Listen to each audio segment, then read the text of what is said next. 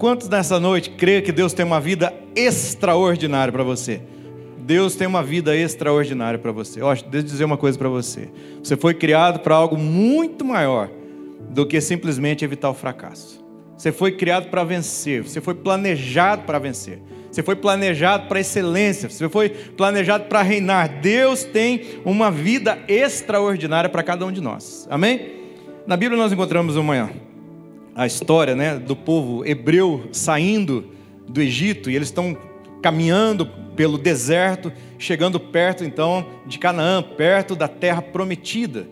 E quando eles estão chegando perto daquele lugar, então Deus fala com Moisés, fala: Moisés, separe aí um líder de cada tribo, de cada clã, e envie como um espia para que eles espiem a terra, para que eles sondem a terra e tragam de lá o relatório para vocês. Então, o Moisés ele separa ali 12 homens que vão espiar a terra, a terra da promessa. Acontece, irmãos, que o relatório que eles trazem é um relatório negativo, embora a terra seja uma terra extraordinária. Então o relatório é negativo. E quando eles recebem aquele relatório, então Moisés e Arão eles ficam muito tristes e toda a comunidade fica desanimada. Eu quero ler com você o texto. Se você tiver com a sua Bíblia e abra também Números, capítulo 14. Nós vamos ler a partir do verso 5. Números 14, a partir do verso 5 diz assim: então Moisés e Arão prostraram-se com o rosto em terra diante de toda a assembleia da comunidade dos israelitas. E Josué, filho de Num, e Caleb, filho do Jefoné, que faziam parte dos que haviam sondado a terra, rasgaram as suas roupas e falaram a toda a comunidade dos israelitas: A terra por onde passamos para conhecê-la é extraordinária. Se o Senhor se agradar de nós, então nos estabelecerá nessa terra e a dará para nós terra que dá leite e mel. Apenas não sejais rebeldes contra o Senhor e não temais o povo desta terra, pois será comido por nós como pão. Eles estão sem defesa e o Senhor está conosco, não os temais. Amém? Então, diante dessa narrativa aqui, o que é que nós podemos fazer para nós conquistarmos, para nós vivermos uma vida extraordinária. Eu tenho nessa noite três segredos para você que eu quero compartilhar. Em primeiro lugar, para viver uma vida extraordinária, foque na promessa, não nos obstáculos. Foque na promessa, não nos obstáculos. Um dos grandes motivos, irmãos, preste atenção aqui, um dos grandes motivos do fracasso é porque diante de uma vida extraordinária, nós temos a tendência de olhar sempre para os obstáculos. Nós olhamos sempre para a dificuldade, olhamos sempre para aquilo que é difícil demais para nós, nunca, ou raramente, ou dificilmente, nós focamos na promessa. E aí nós perdemos a oportunidade de viver algo extraordinário. Foi isso que aconteceu com esses espias. Quero ler com você o que está lá em Números capítulo 13, a promessa que o Senhor faz, que está registrada no início do capítulo 13, nós vamos voltar um pouquinho agora, de Números, que diz assim: O Senhor disse a Moisés: Envie homens para fazer o reconhecimento da terra de Canaã, a terra que eu dou aos israelitas. Veja uma promessa de Deus aqui. E ele diz assim: mande um líder de cada tribo dos seus antepassados. O Senhor já havia anunciado, prometido, garantido que eles receberiam do Senhor a terra. Há uma promessa, e aquele que faz a promessa é fiel para cumpri-la, amém? Havia uma promessa sobre esse povo. Então Deus envia os espias para que eles percebam a terra que eles estão indo, para que eles percebam a bênção que o Senhor está gerando na vida deles. Mas eles voltam de lá com um relatório negativo. Olha o relatório que eles trazem da expedição. E agora, Números capítulo 13, verso 27. Este foi o relatório que deram a Moisés. Entramos na terra a qual você nos enviou, e de fato é uma terra que produz leite e mel com fartura. Aqui está o tipo de fruto que nela há, e a você vai ver nas referências depois que eles trazem um, apenas um cacho de uva, dois homens têm que carregar tamanha a fartura da produção daquele lugar. E aí o verso 28 diz assim: Contudo, o povo que vive ali é poderoso, as suas cidades são grandes e fortificadas, e nós vimos até os descendentes de Enac. No relatório dos espias aqui, embora estivessem desejosos de viver nessa terra extraordinária, eles fazem três considerações. Realmente a terra é extraordinária, mas primeiro, o inimigo é poderoso demais. Nós não vamos conseguir. Ao invés de focar na promessa, ao invés de focar naquilo que Deus tinha dado para a vida deles, eles dizem: o inimigo é poderoso demais. Quantas oportunidades você não tem perdido na vida porque você tem olhado também para a força do inimigo? Segundo, eles dizem: as muralhas são intransponíveis. Os muros são muito altos, nós não vamos conseguir pular, nós não vamos conseguir vencer, nós não vamos conseguir destruir essas cidades. Quantas oportunidades também nós temos perdido, porque nós ficamos pensando que os muros são intransponíveis. E terceiro, ele diz assim: existem gigantes no caminho. Quais são os gigantes que têm se levantado contra você? Porque quando eles dizem que os descendentes de Enac, eles estão falando de gigantes. Quem são os gigantes que têm se levantado contra a tua vida? Então, quantas pessoas deixam de viver algo extraordinário porque passam a considerar as dificuldades e não as promessas? Uma visão distorcida da vida, uma visão de incredulidade vai gerar em você a falta de atitude. E essa falta de atitude vai gerar em você um fracasso. Então, em nome de Jesus, que nós possamos nessa noite caminhar sobre as promessas do Senhor, em nome de Jesus. Mas Josué e Caleb, eles tinham um espírito excelente, e ao invés de focar nos obstáculos, eles focam na promessa. Quero ler com você números 14, diz assim, a partir do verso 6. Josué, filho de Num, e Caleb, filho do Jefoné, que faziam parte dos que haviam sondado a terra, rasgaram as suas roupas e falaram a toda a comunidade dos israelitas: A terra por onde passamos para conhecê-la é extraordinária. O foco está naquilo que o Senhor prometeu, a terra é extraordinária, Ele já nos deu essa terra, nós vamos tomar posse. Nós não vamos olhar as dificuldades, nós não vamos olhar os inimigos, nós não vamos olhar, olhar para as muralhas, nós não vamos olhar para os gigantes. Se o Senhor prometeu, Ele é fiel para cumprir. Amém? Você crê nisso de verdade? Qual é o impedimento para a tua vida? Qual é o impedimento para você desfrutar de verdade de uma vida extraordinária? Veja que Josué e Caleb eles têm um espírito excelente, porque irmão, é o seguinte: se você focar no, nos problemas, você vai descobrir na vida que há uma série deles. Se você focar só nos problemas da vida, você vai descobrir que existem muitos deles. Mas se você focar na promessa, você vai descobrir que nenhum deles é maior do que o nosso Deus. Nenhum deles é maior do que o nosso Deus. Josué e Caleb tinham um espírito excelente. Ao invés de focar nos obstáculos, eles focam ele foca nas promessas. Números 14, versos 6 e 7. Ele diz: ah, Josué, filho de Nun e Caleb, eu já li esse texto, quero ler de novo. Filho de Jefoné, que faziam parte dos que haviam sondado a terra, rasgaram as roupas, verso 7, e falaram a toda a comunidade dos israelitas: A terra por onde passamos para conhecê-la é extraordinária. Extraordinária. Guarde isso, irmãos. Extraordinária. Esta é a vida que o Senhor tem para cada um de nós também, em nome de Jesus. Paulo também foi um homem que passou por muitas lutas, por tribulações, por prisões, ele foi açoitado, ele foi apedrejado, muitas vezes injustamente. Ele está sofrendo por causa do Evangelho, mas olha o que, que ele diz, e fica registrado na segunda carta dele ao Timóteo, no capítulo 1, verso 12, ele diz assim: Por esta causa eu também sofro, mas não me envergonho, porque eu sei em quem tenho crido, e estou bem certo de que Ele é poderoso para guardar o meu depósito até aquele dia. Amém? Paulo aqui também ele não ignora o sofrimento, não minimiza, não minimiza as dores, não esconde as mazelas, mas ele foca nas promessas de Deus sobre a sua vida. Ele diz: Eu também sofro, também passo por tribulações, também passo por dificuldades. Não tem sido fácil a jornada, a caminhada até aqui, mas eu sei em quem tenho crido, eu sei que Ele é poderoso para guardar o meu tesouro até aquele dia. Amém? Então, para viver uma vida extraordinária, em primeiro lugar, foque nas promessas, não nos obstáculos. Segundo, para viver uma vida extraordinária, adote uma postura de fé e não de dúvida. Nós somos aqueles que caminhamos pela fé. Nós não caminhamos por aquilo que nós vemos, nós caminhamos por aquilo que nós cremos. Adotar uma postura de fé é escolher agir e pensar com a mente de Cristo. Não é apenas crer, até os demônios creem, mas é uma questão de atitude, você agir como quem crê. Diante da situação difícil aqui, nós devemos pensar naquilo que foi a atitude do Caleb e do Josué diante do relatório negativo de parte dos espias, do desânimo do povo, eles se levantam e eles têm uma palavra aqui. Essa aqui é uma atitude de fé. Eu quero ler com você o verso 8 e 9. Diz assim: Se o Senhor se agradar de nós, então nos estabelecerá nessa terra e a dará para nós, terra que dá leite e mel.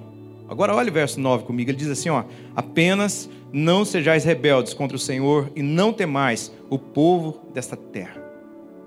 O que ele está dizendo aqui é que nesse caso aqui, rebeldia está ligado ao fato do povo não confiar em Deus. De modo que eu penso que a incredulidade também é uma rebeldia contra Deus. Nós deixamos de desfrutar, de viver algo extraordinário na vida, porque muitas vezes nós não cremos no poder de Deus, porque nós não agimos por fé.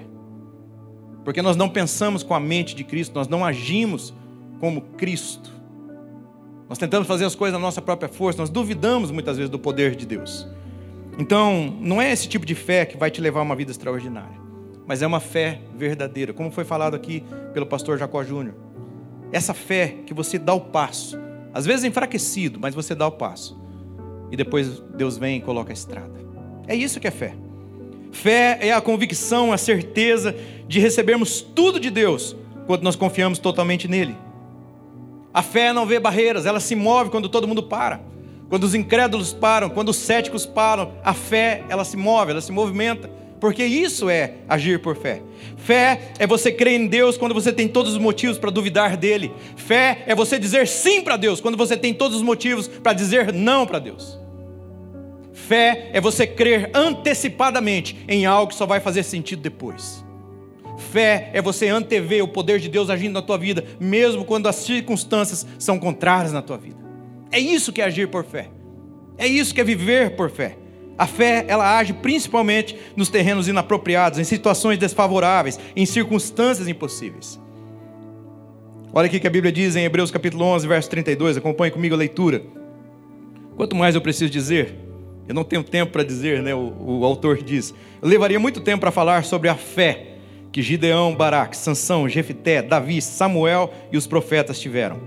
Diz assim, ó, pela fé eles conquistaram reinos, governaram com justiça e receberam as promessas, fecharam a boca de leões, apagaram chamas de fogo e escaparam de morrer pela espada. Sua fraqueza foi transformada em força, tornaram-se poderosos na batalha e fizeram fugir exércitos estrangeiros.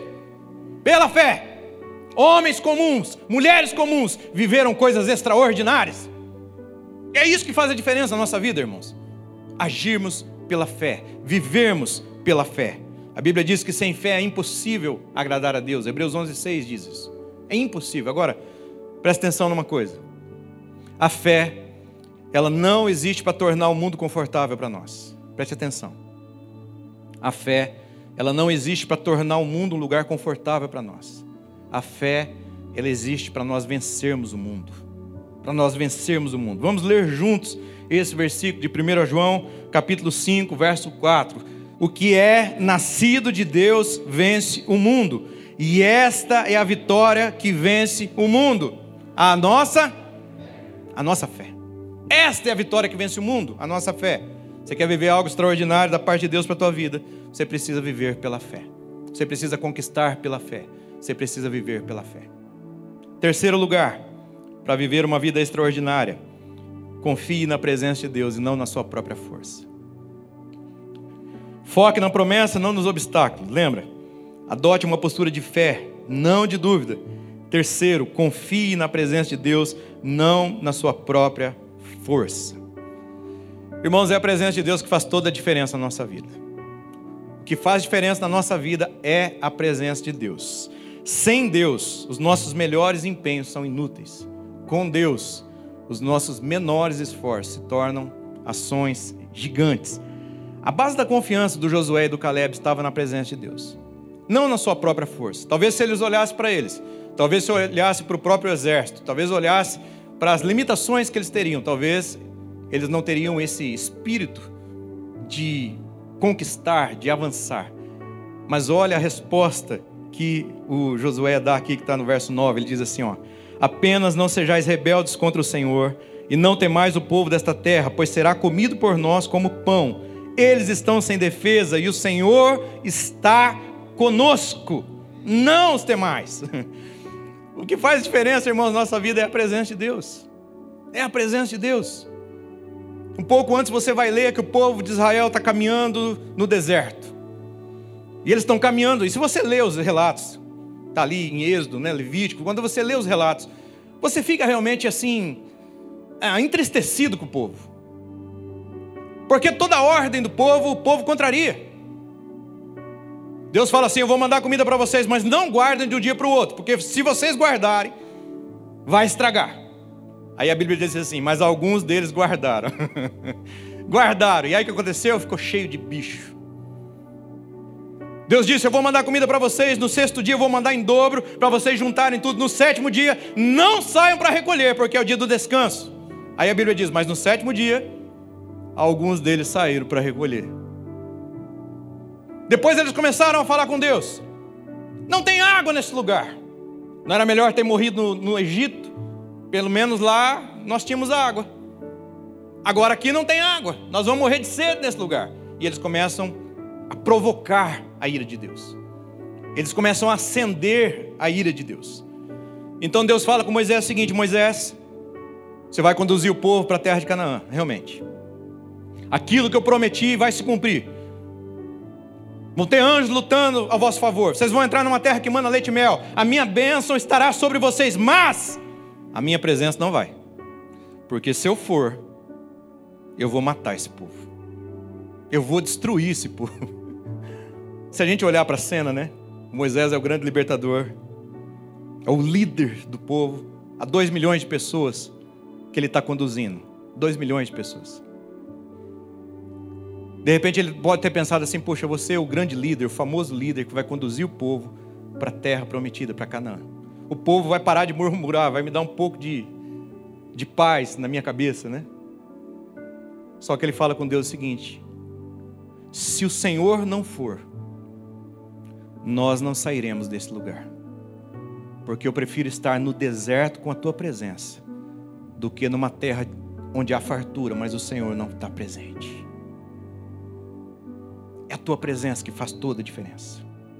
E aí, olha a oração que o Moisés faz aqui em Êxodo 33, diz assim: ó, Como é que os outros povos poderão saber que estás contente com o teu povo e comigo, se não fores conosco? Agora preste atenção. Ele diz assim: A tua presença é que mostrará que somos diferentes dos outros povos da terra. Irmãos, o que. A grande diferença entre nós e o descrente não é o cabelo, a tatuagem, a Bíblia, ou o fato de nós estarmos aqui dentro da igreja. O que faz diferença entre nós e os descrentes é a presença de Deus. É a presença de Deus.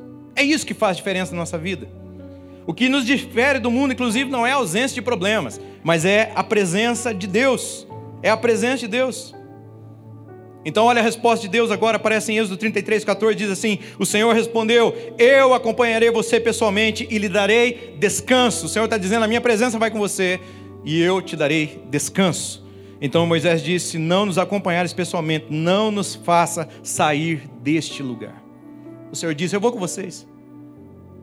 Você quer a minha presença, então você vai ter a minha presença, porque é isso que nos diferencia de todos os outros povos da terra. Amém, irmãos? É isso que faz diferença.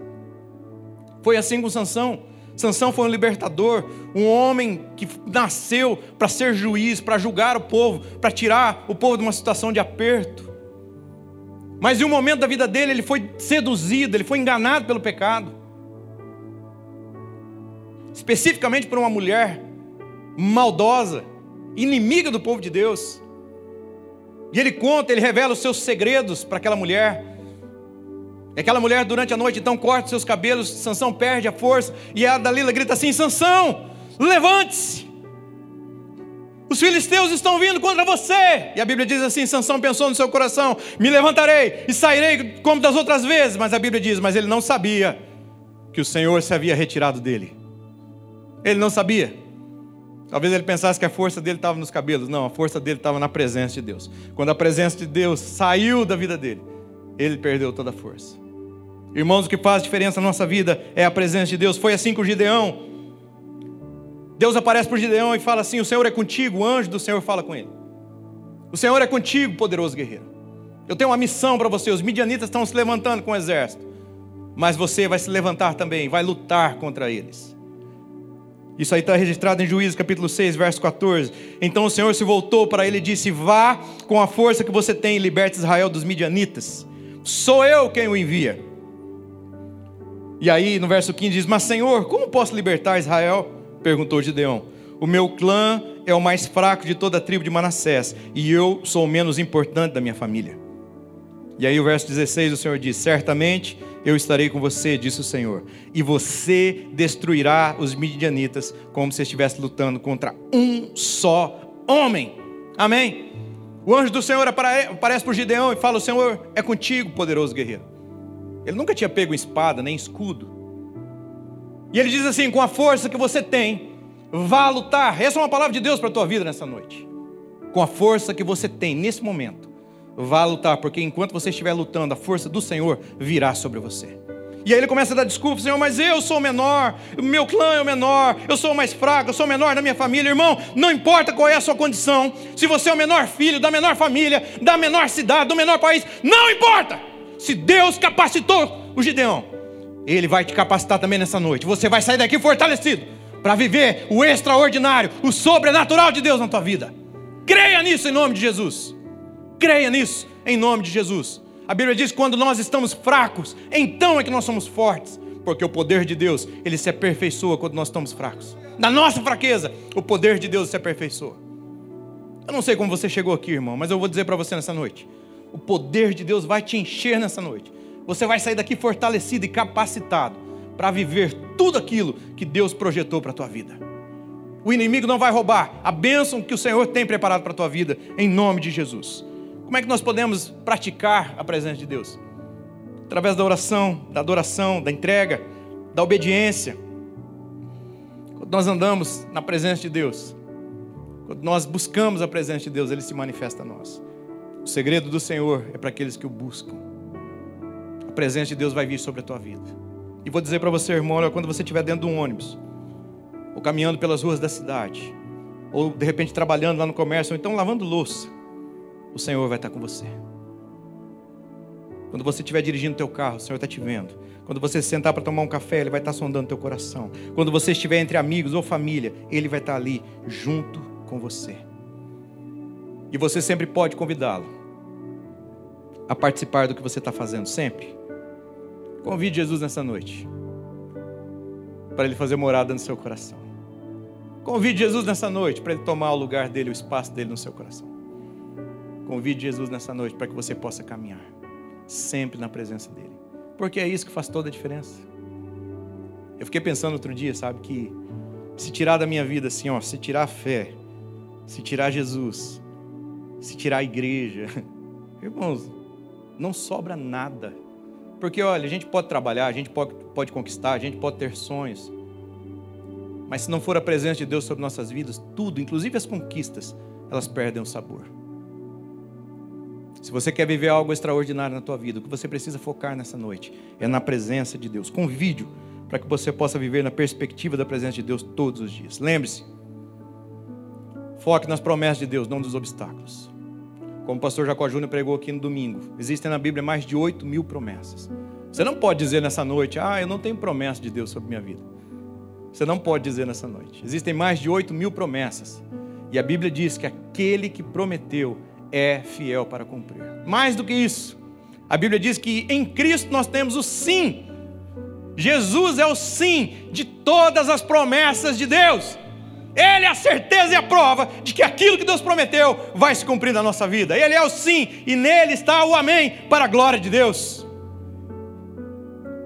Promessa de Deus, se ele prometeu, vai se cumprir na tua vida. Segundo, adote uma postura de fé, não de dúvida. A Bíblia diz que aquele que duvida é igual a uma onda que é lançado para um lado para o outro. Não pense que você vai receber alguma coisa de Deus se você duvidar dele. Não. Sem fé é impossível agradar a Deus. Você precisa crer que Ele existe e que Ele tem recompensa para a tua fé. Adote uma postura, caminhe sempre na perspectiva da fé sobre a tua vida. Aquilo que Deus pediu para você fazer, faça. A obediência também é um passo de fé. Aliás, a obediência não faz perguntas, simplesmente obedece. O que é que Deus tem pedido para você? Nesta noite, faz. Terceiro, confie na presença de Deus, não na sua própria força. A presença de Deus não vai impedir você, às vezes, você ser lançado numa cova de leões. Mas o anjo do Senhor vai estar lá e vai fechar a boca dos leões e você não vai ser atingido. A presença de Deus não vai impedir muitas vezes de você ser lançado numa fornalha sobre maneira acesa. Mas ao invés de você ser queimado daquele lugar, você vai poder passear com a presença de Jesus naquele lugar. Quando você passar pelo fogo, o Senhor diz: Eu estarei com você. Quando você passar pelas, pelas águas, o Senhor diz: Eu estarei com você. Não significa que você não vai passar pelo fogo. Significa que você vai passar, mas ele não vai te queimar. Não significa que você não vai passar pela água. Significa que você vai passar pela água, mas ela não vai te afogar em nome de Jesus. Amém? Amém de verdade? Que você receba essa palavra no teu coração nessa noite, em nome de Jesus. Que essa palavra possa encontrar lugar, você possa viver na perspectiva da fé. Senhor, nessa noite estão aqui pessoas, ó Pai, que eu sei que estão desejosas de viver o melhor que o Senhor tem para cada um deles. Que não é nada mais, nada menos do que uma vida extraordinária. Esse texto, essa história é uma metáfora daquilo que o Senhor tem para cada um de nós aqui. Como o salmista diz no Salmo 40, eu esperei com paciência no Senhor. O Senhor ouviu a minha voz, ele se inclinou para mim, ele mudou a minha sorte. Senhor, eu te peço nessa noite que o Senhor derrame sobre cada vida e cada coração o teu poder e a tua unção. Fortaleça, Senhor, em nome de Jesus, aquele que está abatido. Levanta. Derrame da tua graça, da tua bondade, da tua alegria sobre aquele que está entristecido. Senhor, eu te peço em nome de Jesus que o Senhor renove os nossos corações. Que o Senhor renove a nossa fé nessa noite. Que nós saímos aqui com o nosso coração, Pai, pegando fogo pela tua presença, desejosos de viver tudo aquilo que o Senhor tem para cada um de nós. A Bíblia diz que nem olhos viram, nem ouvidos ouviram, nem jamais penetrou no coração do homem as coisas que o Senhor tem preparado para aqueles que o amam. Senhor, nós te amamos, estamos desejosos de viver essas coisas, ó Pai, que nem olhos viram, nem ouvidos ouviram. Senhor, eu te peço em nome de Jesus que o Senhor venha sobre nós. Se o meu povo que se chama pelo meu nome se humilhar e orar, buscar a minha face, se arrepender dos seus maus caminhos, eu ouvirei dos céus, perdoarei os seus pecados e sararei a sua terra. De hoje em diante, os meus olhos, meus ouvidos estarão atentos à oração feita neste lugar. O Senhor diz: Eu escolhi e consagrei a tua casa, para que o meu coração esteja nele todos os dias, para que eu ouça a tua oração. Senhor, a tua palavra diz em Isaías 1,19: Se nós estivermos dispostos a te obedecer, nós comeremos os melhores frutos dessa terra. Que o Senhor nos dê um coração disposto a te obedecer nessa noite. É a minha oração, Deus, em nome de Jesus. Missionária Central de Maringá